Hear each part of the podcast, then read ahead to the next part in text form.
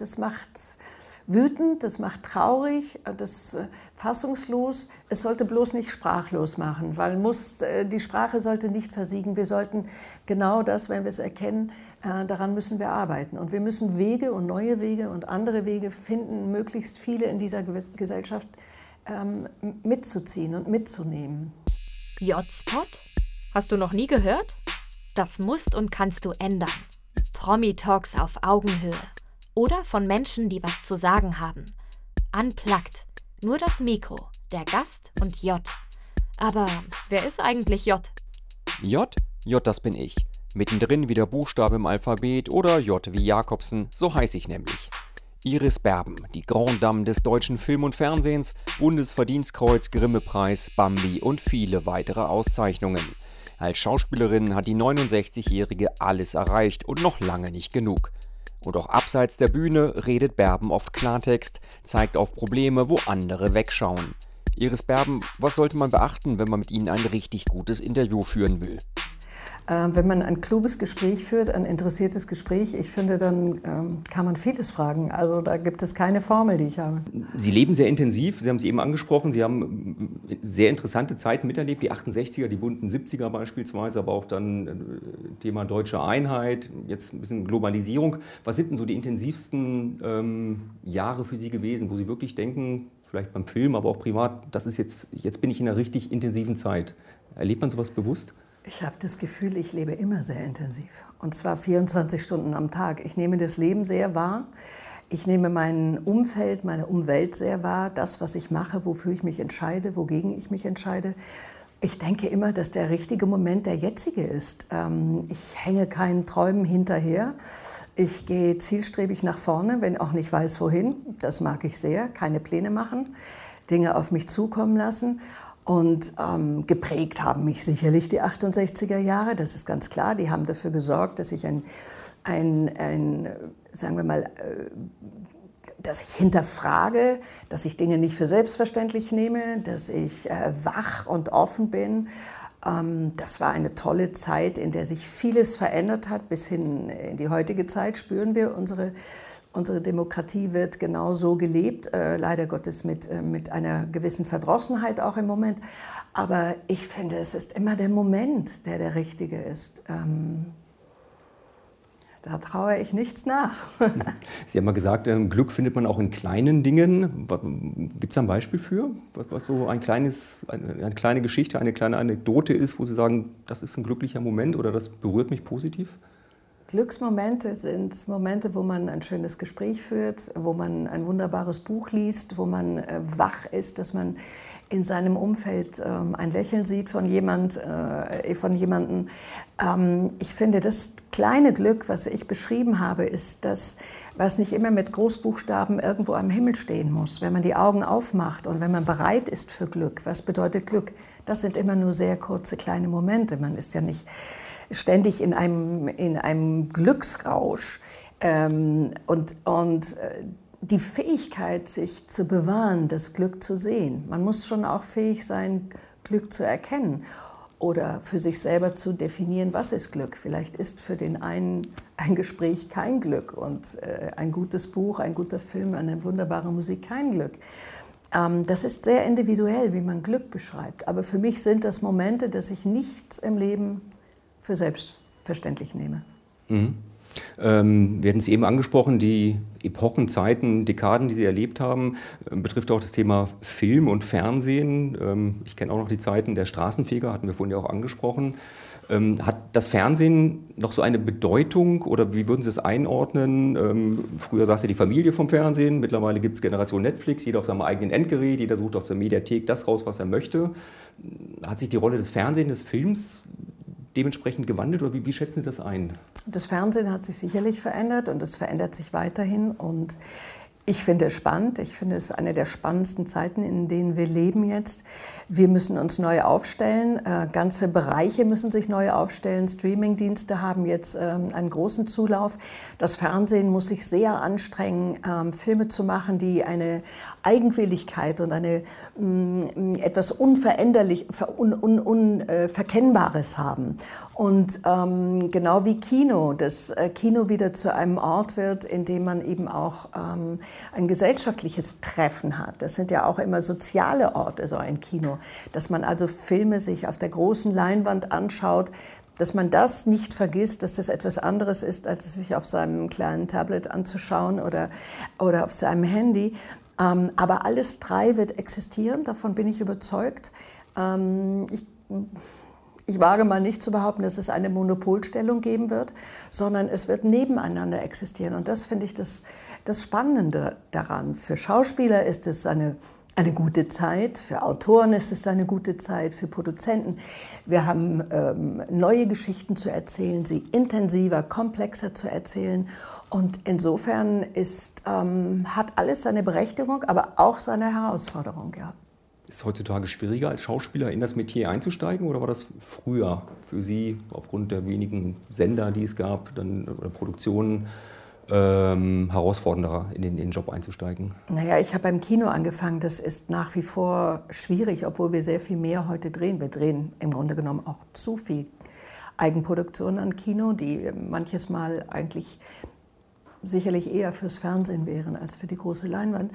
Ist es schwerer heute? Nein, es ist anders. Ähm, heute durch die mediale Begleitung, die du hast, äh, du hast nicht mehr diesen privaten Freiraum, den du hattest, den ich hatte zum Beispiel. Ich nenne das immer eine große Spielwiese, die ich hatte. Wir mussten nicht funktionieren, wie man heute funktioniert.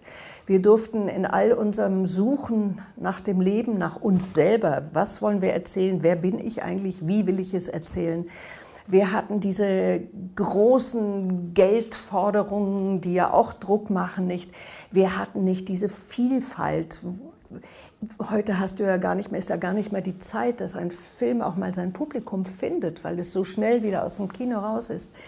Ähm, ich behaupte für mich selber, es war die bessere Zeit, weil er hat mir auch die Möglichkeit gegeben, zu scheitern und ähm, hinzufallen und wieder aufzustehen und mich neu zu justieren und äh, peinlich zu sein. Alles das ist heute ja, sagen wir mal, beeinträchtigt, weil wir diesen Moloch haben, der beobachtet und beurteilt und verurteilt. Und wie kann man so viele junge Menschen verurteilen? Wenn du jung bist, gehört dir erstens die Welt, zweitens darfst du alles, drittens willst du alles. Und das muss man dir gestatten. Und das wird heute alles schon so, so schnell ähm, eigentlich beurteilt und auch schon kategorisiert. Ähm, da empfinde ich die Zeit, in der ich groß geworden bin, die hat mir gut getan. War das früher harmonischer, enger, die Schauspieler mehr miteinander? Nein, das will das ich gar nicht sagen. Du kannst heute auf sehr kollegiale, kluge äh, Schauspielerkollegen und Kolleginnen treffen und du kannst ähm, äh, auf welche treffen, die, die menschlich eben weit davon entfernt sind, äh, mit wem du dich normalerweise umgeben würdest. Aber auch das muss man als Schauspieler lernen und äh, als Team lernen. Filmarbeit ist eine Teamarbeit. Und das bedeutet, man muss sich auf 50, 60, 70, manchmal auf 100 verschiedene Charaktere einstellen. Äh, auch das ist die Arbeit eines Schauspielers, Regisseurs, Kameramann. Mm, das, das ist ja auch immer eine schöne Herausforderung, sich auf so unterschiedliche Lebensformen einzustellen.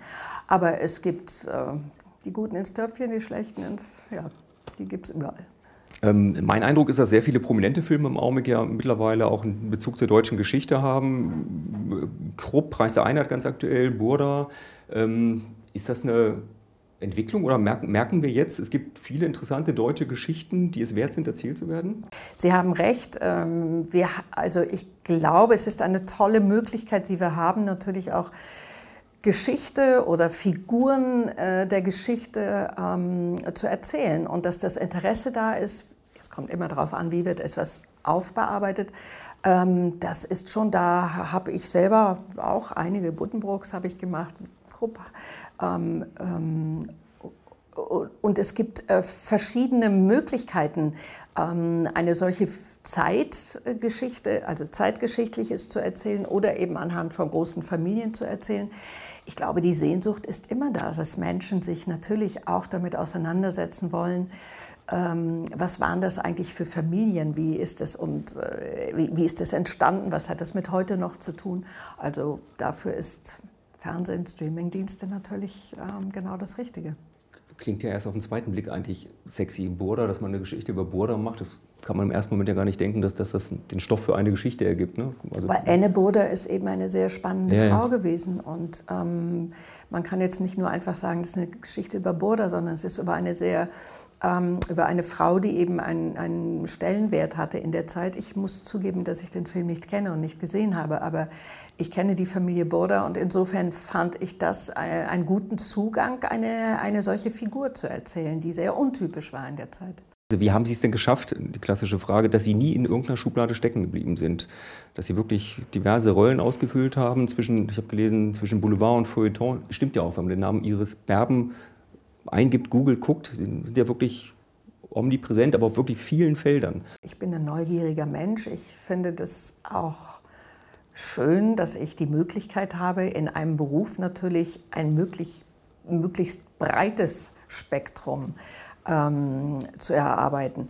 Das ist ja nicht immer so, dass es einem gelingt. Als ich SketchUp gemacht habe, wusste ich nicht, ob ich so komisch sein könnte in dieser kurzen Zeit. Und wenn man Charakterrollen angeboten bekommt, das ist eine Entwicklung dahin, dass man aber möglichst viel und möglichst unterschiedlich arbeitet. Was für ein wunderbarer Beruf und was für eine schöne Gelegenheit. Ich wäre ja blöde, wenn ich es nicht annehmen würde. Sie sprechen SketchUp selber an. Es gibt ja Kollegen von Ihnen, die irgendwann mit ihrer Vergangenheit brechen aus irgendwelchen Gründen. Hallervorden, Klebim, Palim, Palim kann er nicht hören, will er nie wieder hören. Ilja Richter, Disco, habe ich nie gemacht. Äh, SketchUp ist ja deutsche Kulturgeschichte mittlerweile. Das ist ein Klassiker. Ja. Warum sollte ich nicht darüber reden? Das ist ja eine ganz tolle Zeit getan. Ja. Das war innovativ auch fürs Fernsehen. Wir haben eine ganz neue Form von, von Comedy gezeigt ich habe selten irgendwo so viel gelernt wie die drei Jahre bei SketchUp, muss ich sagen. Ich wüsste gar nicht, warum ich das ähm, verheimlichen sollte. Äh, Stichwort Lernen. Lernen Sie selber noch dazu? Merken Sie in irgendeiner Rolle, jetzt kann ich noch mehr oder ich könnte besser oder guck mal, der Kollege macht es anders oder gibt es oder ist man Ich lerne bei jedem Film lerne ich dazu und ich fange jeden Film mit sehr viel Respekt an und auch pff, ja, ziemlich verunsichert an, weil ähm, das ist ja kein Beruf, von dem du das Gefühl hast, so ab jetzt weiß ich, wie er geht, sondern du magst dein Handwerk können, das solltest du können. Aber die Herausforderungen sind ja da, wo du ähm, ein Stück Land betrittst, ein Stück Rolle betrittst, eine Figur betrittst, die du dir wirklich erarbeiten musst und wo du nicht genau weißt ähm, auf den ersten Blick, wie kriegst du sie. Und dann hast du einen guten Regisseur oder ein gutes Team, die das mit dir zusammen erarbeiten. Aber natürlich, ähm, deshalb schaue ich mir jeden meiner Filme an, um zu sehen, wo sind eigentlich die Fehlerquoten und was hätte man besser machen können und wo ist man ehrlicher oder genauer. Ah, klar lernt man, da hört man nicht auf, aber lernt man im Leben, hört man ja auch nicht auf zu lernen, oder? Das stimmt. Sie sind Präsidentin der Deutschen Filmakademie. Gewesen. Oh, das ist mir neu, okay. Ich bin äh, nach neun Jahren, jetzt habe ich das Amt abgegeben. Okay, warum? Ich finde, neun Jahre sind eine sehr, sehr lange Zeit gewesen für so viel Zeit, die ich investieren musste. Das ist äh, sehr aufwendig gewesen, diese Arbeit. Wir haben uns politisch sehr stark engagiert. Wir haben den Filmpreis zu machen. Wir haben unterschiedliche ähm, Belange, die, die uns sehr, sehr wichtig waren, äh, über ganz äh, aufwendige äh, Arbeit, die man da leisten musste. Und das sind jedes Mal Sperrtermine, die ich in meinen Filmen habe. Ähm, und ich fand, nach neun Jahren ist es Zeit mal für jemand anderen. Wie lautet der, der generelle Auftrag für die Filmakademie, den Film die Filmakademie ist eine Plattform für alle Gewerke diese, dieser Branche. Okay. Und das ist die Plattform, in der man sich austauscht, in der man ähm, äh, Belange beredet, in der man politische äh, Veränderungen einfordert, in der man selbstverständlich auch über die Qualität äh, und die Inhalte der Filme redet. Ähm, es ist ein sehr, sehr, die Akademie ist sehr kreativ in ihren ganz unterschiedlichen Belangen. Ähm, da ist, und es kommt immer wieder noch was Neues dazu. Also es steht und fällt, dass wir uns für den deutschen Film stark machen. Sie haben eben das Thema Filmpreis an, angesprochen. Sie selber haben ja eine Menge Preise bekommen. Wie wichtig ist das für Sie, Preise zu bekommen? Ist das wirklich eine Art Wertschätzung? Nimmt man die einfach dahin? Oder gibt es da, den Preis möchte ich gar nicht haben, der ist mir eigentlich unwichtig, so generell Preise? Ist es gibt sicher Preise, die man nicht annimmt oder annehmen möchte, aber die Preise, die ich angenommen habe, die haben immer eine Bedeutung. Ein Preis sind unterschiedlich. Es gibt Preise, die haben für dich eine ganz besondere Bedeutung, weil du jetzt sag mal, aus, aus dem Kollegenkreis gewählt wurdest. Das ist etwas, was einem sehr gut tut. Es gibt Preise, die du für deine Haltung bekommst. Ähm, das finde ich auch wichtig. Aber generell ist ein Preis, finde ich, eigentlich dazu da oder eine Auszeichnung dazu da, Aufmerksam, Aufmerksamkeit auf etwas zu generieren. Und das ist wichtig. Also gerade in dem, im gesellschaftspolitischen Belang, wenn man da eine Auszeichnung bekommt, das bedeutet ja, es gibt ein Thema, was man auf ein Podest hebt. Und dieses Thema ist wichtig und das ähm, durch eine Verleihung bekommen das viele Leute mit. Und dann ist es auch wirklich tatsächlich oft Wertschätzung. Also man sollte schon aufpassen, welche Preise man annimmt. Die sollte man, hm. das sollte man schon auch so meinen. Ähm, Thema Wertschätzung, welches Feedback ist Ihnen wirklich wichtig? Ist es die Quote? Ist es die Kritiker, die Sie manchmal lesen? Sind es die Preise? Was ist so wirklich ein Gradmesser, woran Sie sehen, da ist meine Arbeit oder das ist für mich wichtig. Ach, wenn ich das so genau definieren könnte. Ähm, es gibt schon ein paar exzellente Kritiker im Feuilleton, die mir sehr wichtig sind. Ähm, es ist auch nicht ganz unwichtig äh, äh, zu wissen, wie viele Zuschauer schalten ein. Und trotzdem macht man sich oder auch ich mich immer mehr und immer freier davon. Wir haben nicht mehr, vorhin haben wir darüber geredet, über, äh, über Kino und Streamingdienste und Fernsehen. Äh, da stimmt die Relation ja jetzt auch gar nicht mehr so richtig. Wir können nicht mehr mit den Zahlen jonglieren, die wir früher gehabt haben. Mhm. Wenn ich an SketchUp denke, hatten wir 18 Millionen Zuschauer. Also drei Programme. Das mhm. alles musst du immer in die Relation setzen. Insofern, aber ganz uneitel bin ich ja auch nicht, dass ich denke, ja, ich möchte schon Zuschauer erreichen, weil für die Zuschauer mache ich es. Ich mache ja nicht die Filme für mich, dann muss ich irgendwie zum Psychiater oder muss neue Tabletten nehmen. Aber das ist ja fürs Publikum, für das man arbeitet. Und beim Publikum möchte man ähm, wahrgenommen werden für etwas, äh, um das man sich viel Mühe macht und was man sehr, sehr ernst nimmt und vor dem man viel Respekt hat. Sie sind ja sehr aktiv auch in, in, in, in sozialen Projekten, setzen sich für Dinge ein, Existenzrecht Israels gegen Rassismus beispielsweise, für die SPD waren Sie aktiv. Ähm, gesellschaftliche Epochen oder Zeiten haben wir eben angesprochen. Kriegen Sie persönlich heutzutage nicht, ich sage einfach mal so, das Kotzen, wenn Sie sehen, wohin die Gesellschaft im Augenblick so driftet, wie, unempathisch zum Teil Leute sind, wie sie agieren, wie sie ähm, ja, in manchmal Netzwerken hat, aktiv manchmal sind? Hat man natürlich das Gefühl, vor allen Dingen ich habe es auch, ähm, dass wir versagen als Gesellschaft. Und auch ähm, Leute wie wir oder wie ich auch, die sich eigentlich mit der Thematik über viele Jahrzehnte auseinandersetzen und beschäftigen, die immer wieder eigentlich das Gefühl hatten, man trägt etwas dazu bei, zum Verständnis, zum Miteinander. Ähm, man hat schon, ich habe schon auch manchmal das Gefühl, da man versagt, als Gesellschaft versagt man. Wir entwickeln uns zurück, anstatt dass wir uns vorwärts entwickeln. Wir, haben, wir sind so weit in der, in der Medizin, in der Technik, in, in, in jeder äh, Innovation, die, die, die möglich ist, sind wir so weit nach vorne. Und was passiert mit den Menschen? Es gibt äh, ähm, Bestrebungen, uns eigentlich rückwärts zu führen. Also ähm, das ist so, das macht wütend, das macht traurig, das äh, fassungslos. Es sollte bloß nicht sprachlos machen, weil muss, äh, die Sprache sollte nicht versiegen. Wir sollten genau das, wenn wir es erkennen, äh, daran müssen wir arbeiten. Und wir müssen Wege und neue Wege und andere Wege finden, möglichst viele in dieser Gesellschaft ähm, mitzuziehen und mitzunehmen. Also aufgeben ist keine Option. Nein, Weiter aufgeben geht gar nicht. Kurze Antworten auf noch kürzere Fragen. Bärenkostüm oder Karnevalsuniform? Bärenkostüm. Habe ich mir fast gedacht. Online oder offline?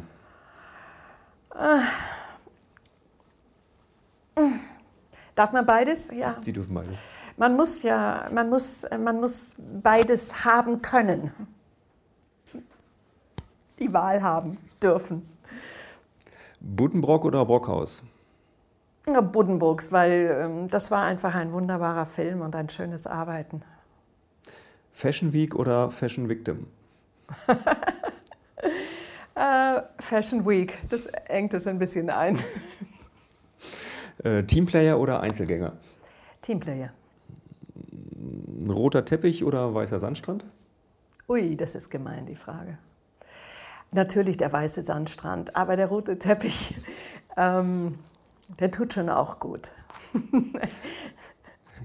Haben wir wieder St. Peter-Ording oder St. Petersburg? St. Petersburg. Da war ich noch nicht. Ich möchte so gerne dahin. Okay, dann haben wir das geklärt. Vielen Dank. Dann wünsche ich, dass Sie irgendwann mal nach St. Peters bekommen. Danke vielmals. J-Spot Talk to People. Weitere Folgen findest du in der Mediathek oder auch schwarz auf weiß unter j-stories.com. Die Geschichten zum Interview.